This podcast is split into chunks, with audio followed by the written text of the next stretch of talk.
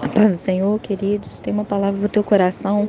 Isaías capítulo 54, versículo 17, diz que toda ferramenta preparada contra ti não prosperará, e toda língua que se levanta contra ti, em juízo tu a condenarás. Esta é a herança dos servos do Senhor, e a sua justiça que vem de mim, diz o Senhor.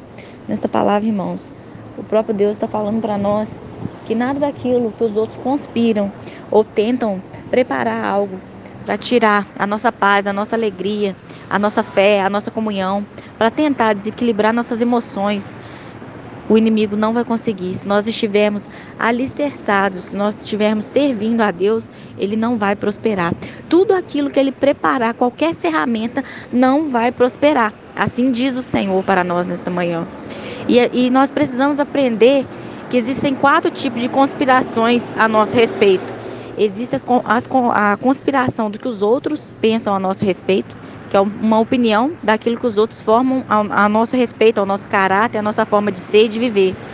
Existe a, a conspiração de nós mesmos a nosso respeito, que muitas vezes achamos que somos incapazes, que não somos bons o suficiente, que não somos do agrado que Deus quer.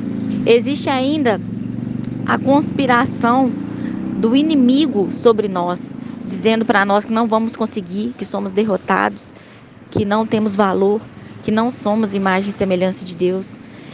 Lembrando a cada dia nós dos nossos erros, dos nossos pecados, das coisas que não agradam a Deus. E a conspiração mais importante que nos define é a conspiração de Deus a nosso respeito. Deus sabe quem você é. Deus sabe como é o seu coração. Deus contempla quando você se alegra com a vitória do seu irmão quando você cresce com aqueles que crescem, quando você chora com aqueles que choram, quando você se alegra com a conquista do outro, ou quando você sente raiva quando o outro conquista algo. Essas pequenas coisas nós provamos se nós temos Senhor Jesus no nosso coração ou não. É nessas pequenas coisas que nós estamos plantando que nós vamos colher. Porque quem quer frutificar precisa estar feliz com os frutos na vida do outro. Não é assim?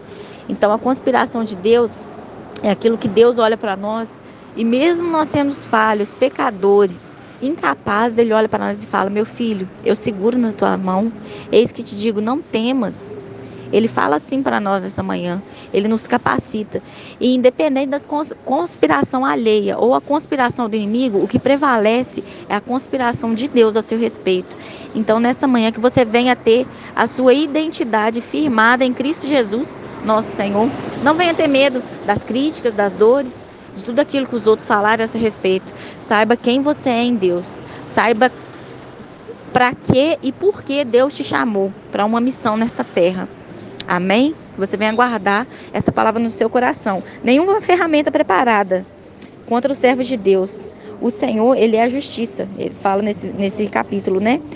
Sua é a justiça, tá? Então que você venha guardar no seu coração. Fica tranquilo. Na hora certa, Deus coloca as coisas tudo no lugar. Amém? Deus abençoe a sua quarta-feira, em nome de Jesus.